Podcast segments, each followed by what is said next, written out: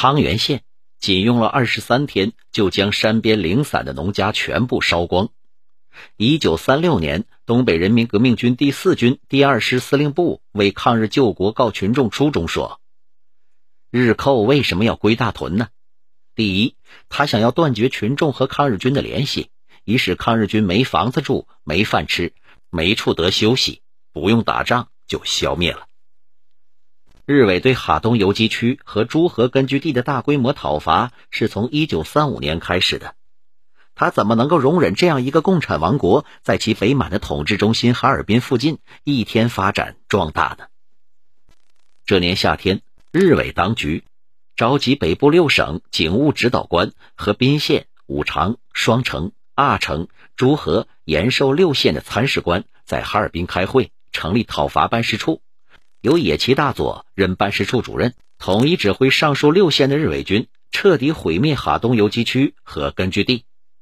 这是一次精心策划的讨伐。会后就发布了林业采伐统治法，将滨绥县及国道两侧二百米内的树木和高科农作物一律砍割干净，防止抗日军利用。收买奸细、做探，混入抗日军和地方组织，进行破坏、暗杀活动，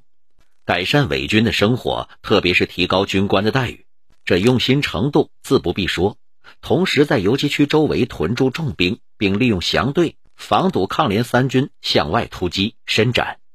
而在此之前，既有计划的在朱河游击区周边建立集团部落，一些重要的据点还驻扎着日本武装移民，来挤压红地盘和抗联三军的活动空间。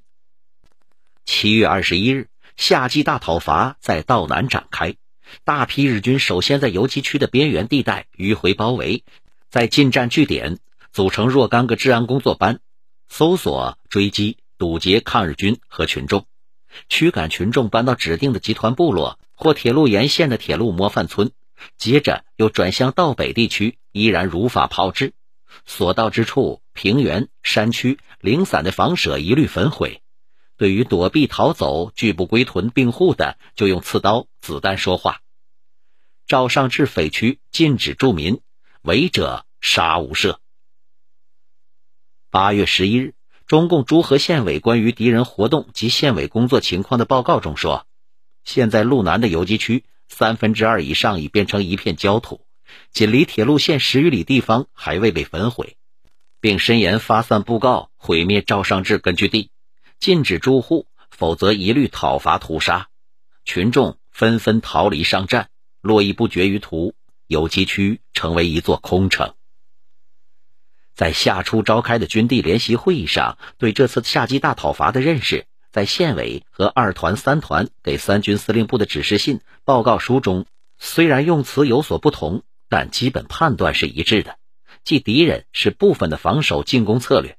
尚在率队东征牡丹江沿岸的赵尚志认为，这种认识是执行目前任务上极为有害的。指示二团、三团立刻转变，轮转游击区范围内的右倾行动，大胆的灵活运用游击战术来冲破敌人的遮断线，围绕着我们的周围发展新的反日区，建立新的根据地，并具体指明了两个团各自突击的方向。我们查阅有关史料，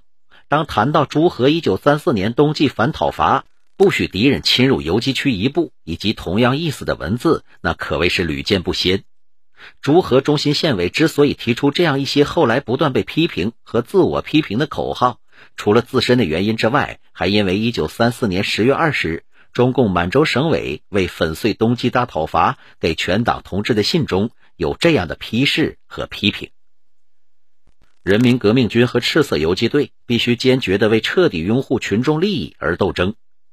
为执行这一任务，首先就要坚决反对敌人的讨伐。为保护游击区域不让敌人侵占一步而奋斗，这样朱河游击队在脱离敌人包围圈外而离开游击区域的右的机会主义必须严重的打击。千辛万苦、流血牺牲开创的游击区根据地，从满洲省委到红地盘里的老百姓，谁愿意把它让给敌人呢？一军挺进东边道，磐石老区群众不理解，说俺们支持你们是让你们保护地面的。日本子要来了，你们走了，把俺们扔下不管了。诸河也是一样。问题是你有不许敌人侵入游击区一步的实力吗？敌我的实力悬殊，死守只能招致无谓的牺牲和敌人对根据地人民更加疯狂的报复。在游击战的战略战术指导上，关于不死守游击区根据地的指示，省委也是有的。一军独立师离开磐石老区，挺进东边道，就是如此。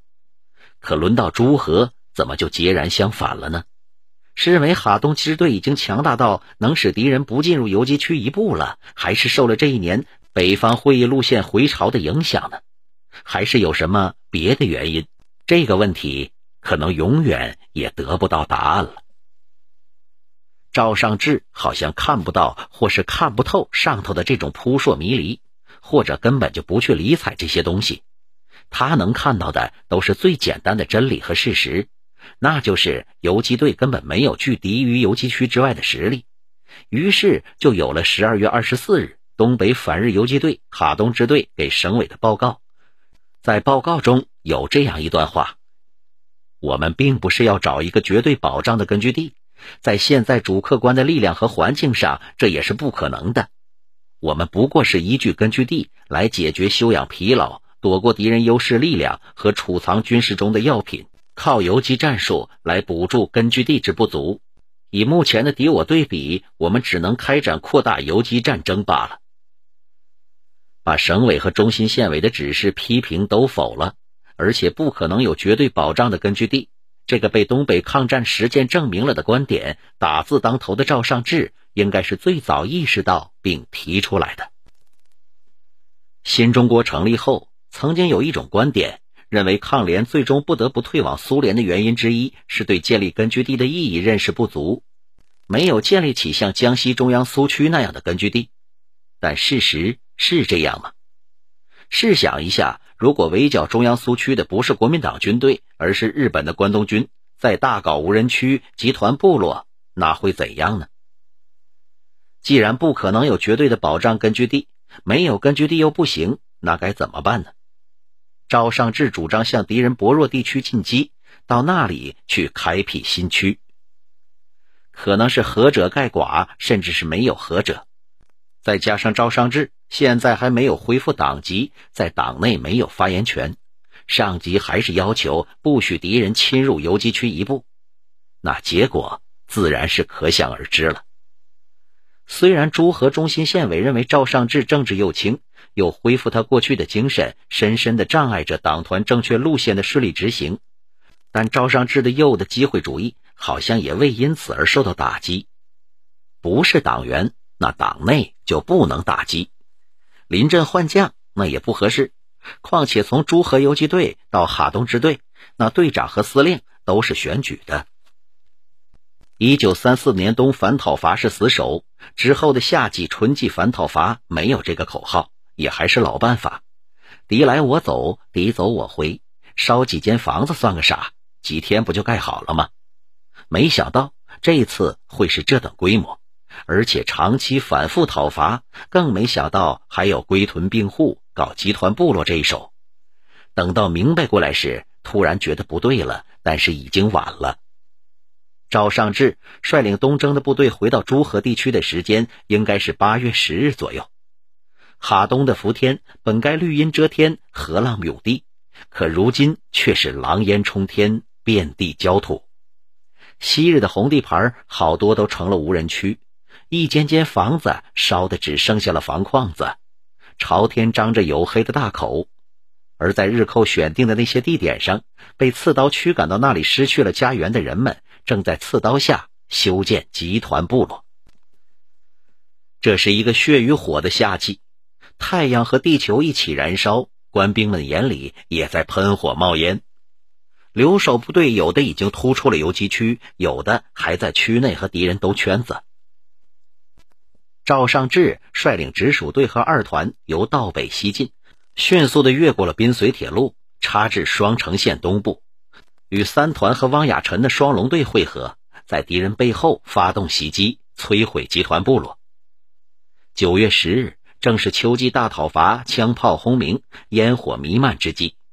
竹河中心县委召开执委会议，决定三军主力东征延寿、方正，进而向牡丹江沿岸突击，开辟新的游击区。这在实际上是认可了赵尚志的主张。一年后的夏天，朱和中心县委也不得不去汤原投奔三军和六军了。在这两年间，满洲国无插足之地，曾被称为最好的反日根据地的红地盘就彻底的丧失了。